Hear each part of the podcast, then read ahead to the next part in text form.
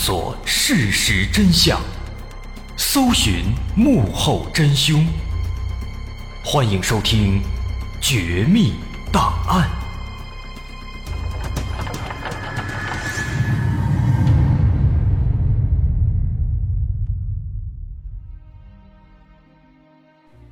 还原事实，探索真相。欢迎继续关注《绝密档案》，我是大碗。在上节咱们说到，无名女尸根本不是李梅。无奈之下，警方回到现场，对尸体以及周边环境展开第二次勘查。这一次，警方在现场发现了两枚汽油桶的盖子。但是，焚烧一具尸体，以经验来讲，一桶汽油肯定够了。他为什么要带两桶汽油呢？除此之外啊，在燃烧的灰烬里，其实还发现了一块没有被烧干净的牛仔裤的碎片。这块碎片因为它本身比较厚，在后腰的位置，上面有一个商标。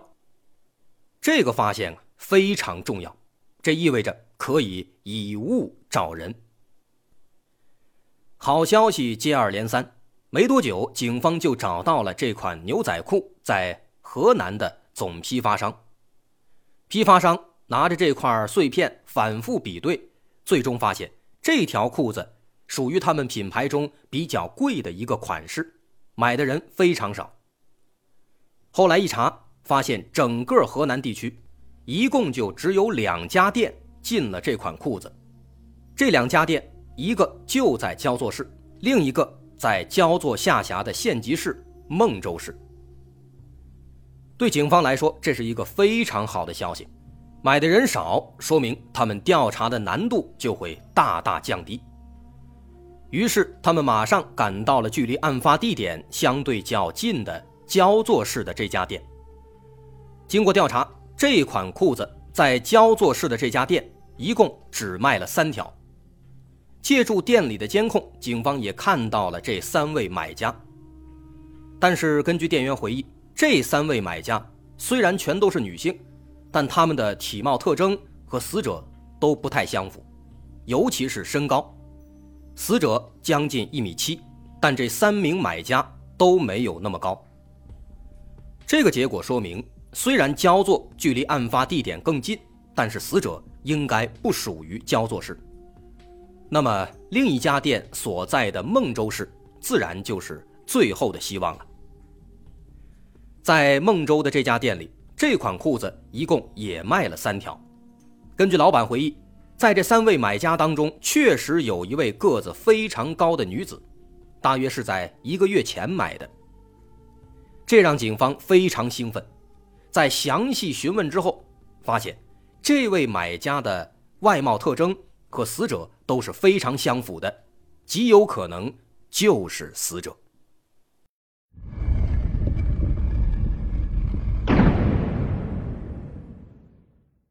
但是，如何确定死者的身份呢？此时，服装店老板再次提供了重要线索。他回忆说，当时这名女子并非独自来买衣服，还有一位女性朋友陪她一起。从他们的闲聊当中，老板得知他的那位朋友在工商局工作。于是，警方马上来到孟州工商局，对所有的年轻女性员工展开排查。最终，一名女性工作人员表示，自己就是那位买家的朋友。那位买家名叫刘艳，三十二岁。一个月前，他们一起去买了那条裤子。刘艳。这个名字对孟州当地警方来说并不陌生，因为就在两天前，刘艳的丈夫向警方报案，说自己的妻子刘艳失踪了。这两天，孟州警方一直在寻找刘艳的丈夫，叫张正芳。经过对尸体和其他随身物品的确认，最终确定死者就是他的妻子刘艳。对此，张正芳悲痛欲绝。他表示，妻子是在十二月十八日失踪的，而这一天恰好就是发现尸体的前一天。在和张正芳结婚之前，刘艳曾经有过一次婚姻，她的前夫名叫秦平，家住在焦作市市区。他们还有一个儿子，一直由前夫在抚养。十二月十八日当天，刘艳说要去焦作看望自己的儿子，但是一去不回。张正芳找了好几天，一直没有结果，于是最终报了警。如今得知妻子已经遇害，张正芳认为肯定是前夫秦平杀害了妻子。这个情节有点意思，和之前贾四对李广发的指认如出一辙。他为什么认为是秦平杀害了妻子呢？因为这个秦平确实有些问题。在和刘艳离婚之后，秦平染上了吸毒和赌博的恶习，这导致他的生活水平一落千丈，连孩子也受到了影响。虽然刘艳很想把孩子要回来，但是秦平百般阻挠，现任丈夫张正芳也不太乐意。而秦平经常以孩子需要抚养费为借口向刘艳要钱，虽然知道秦平肯定会拿钱去吸毒和赌博，但为了孩子能够健康成长，刘艳又不得不给。正因如此，每次和秦平见面，双方几乎都会大吵一架，最终不欢而散。对于这种吸毒的瘾君子，一旦毒瘾犯了，什么事儿都有可能干出来。有没有可能是秦平当天找刘艳要钱，刘艳不给，双方发生争执，进而失手杀害了刘艳呢？于是警方马上返回焦作，对秦平展开调查。但是秦平却表示，十二月十八日那天晚上，刘艳根本就没有来看孩子，他根本就没有见到刘艳。而当警方问他当天晚上他在哪儿，在干什么，秦平却顾左右而言他，说不出个一二三来。这个情况就比较反常了。如果他确实没有见到刘艳，那实话实说就好了。为什么还吞吞吐吐的一直不说呢？警方感觉秦平在撒谎，于是对秦平的朋友和同事展开了走访询问。看是否有人可以提供其他线索。当警方来到秦平打工的工厂时，却得到了一条让人大跌眼镜的消息：十二月十八日晚上，秦平一直躲在工厂的宿舍里偷偷的吸毒，宿舍管理员在晚上巡逻时刚刚好看到。所以实际上，秦平是没有作案时间的。而秦平之所以一直吞吞吐吐的顾左右而言他，其实就是怕自己吸毒被人发现，而且当天晚上他确实也没有见到刘艳。这个情况就比较难办了。原来这秦平就只是为了吸毒，所以一直没有说实话。那如果凶手不是他，还能是谁呢？警方对目前的线索反复研究、反复复盘，最终发现了一些。其他的可能性，因为之前推测这起案子情杀和仇杀的可能性是比较大的，因此警方对刘艳的人际关系开始做调查，结果发现啊，刘艳的朋友圈那是相当的复杂。他的朋友们都知道，这个人生活作风不太行，他工作很一般，在一家饭店里当服务员，但他天天穿金戴银。用着迪奥的化妆品，这和她的收入严重不匹配啊！为什么？因为她的私生活非常混乱，交着很多男朋友，在他们身上获取钱财。秦平和她离婚就有这方面的原因。而在走访调查时，那个工商局的朋友也曾提到一个细节，他说：“其实张正芳对刘艳的私生活也是了解的。”双方结婚之后，刘艳并没有收敛，双方为此经常发生争吵，甚至是打架。这个细节让警方灵光一闪：既然他们都已经上升到了打架的程度了，那么她的丈夫张正芳有没有作案的可能呢？有没有可能张正芳发现妻子在外面有了外遇，于是一怒之下杀害了妻子呢？这个想法犹如星星之火，没多久，警方就发现了更多的疑点。首先，刘艳的表姐说，在刘艳失踪之后，张正芳似乎并不着急，虽然表面上天天出去找，但是一直没有报案，直到失踪五天了，才在岳母的要求下去报了警。其次，张正芳和刘艳之间的矛盾似乎非常激烈，有朋友表示，张正芳在喝酒时。曾不止一次的扬言要宰了这个女人。从这种种细节来看啊，张正芳好像真的是有问题的。但是呢，在一番调查之后，却发现他有充分的不在场证明。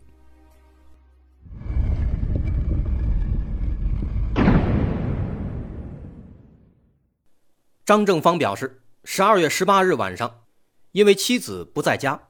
他就叫了一堆朋友来家里喝酒，一直喝到酩酊大醉，他直接就睡下了。当时一起喝酒的还有他的外甥孟德利，当时也喝多了，也是在他家睡的。所以他的朋友们、他的外甥都可以为他作证。除此之外啊，警方还注意到，孟州距离发现尸体的修武县还是有很长距离的，开车大约要一个多小时。这么长的路程，要想安全的抛尸，肯定是要开车的。但是张正芳没有车，他没有抛尸的工具，这一点对他来说也是非常有利的。由此看来，难道张正芳也不是凶手吗？不过，就在警方去外甥孟德利家走访的时候，发现外甥有一辆面包车。而外甥当天就住在张正芳家，那天他是开车去的，他的车就停在了张正芳的家门口。这下子这车这不就有了吗？有没有可能张正芳半夜偷偷起来，开着外甥的车去实施了抛尸和焚尸呢？对此，外甥表示，张正芳不可能开自己的车的，因为自己当天去张正芳家的时候。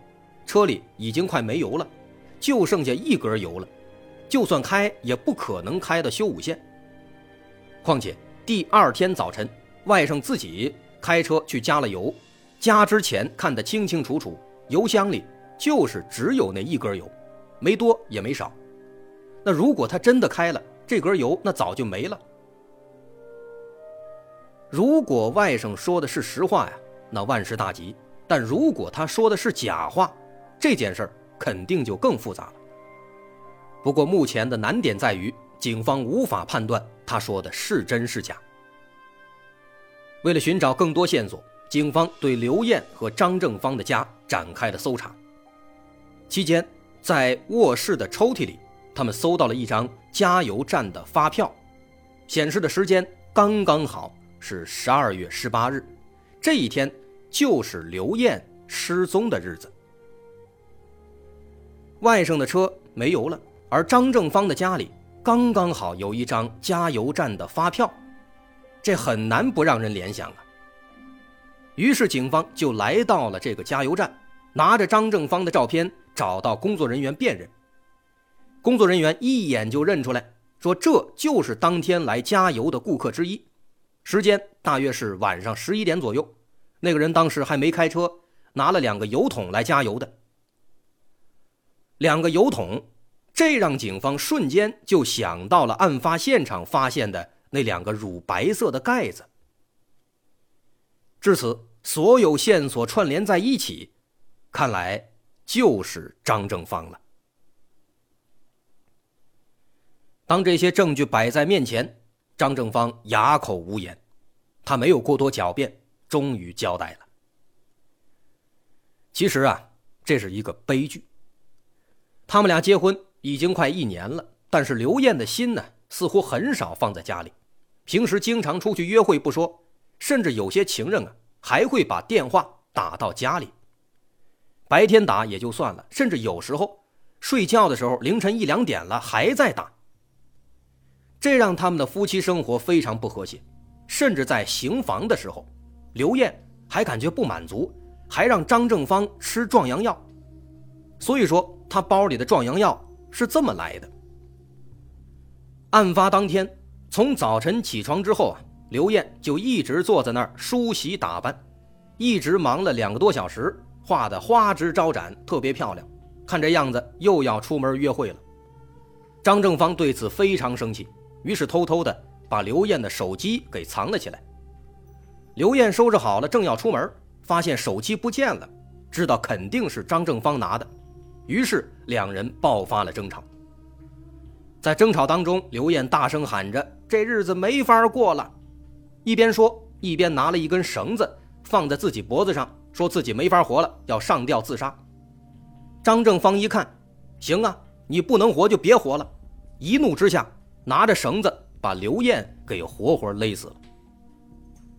在杀害刘艳之后，为了给自己制造不在场证明，当天晚上他把外甥和一些朋友叫到家里喝酒，之后假装喝醉进屋睡觉。等外甥也睡下之后，他偷偷爬起来，开着外甥的车去抛尸。在上车以后，他注意到车里的油只剩下一格了。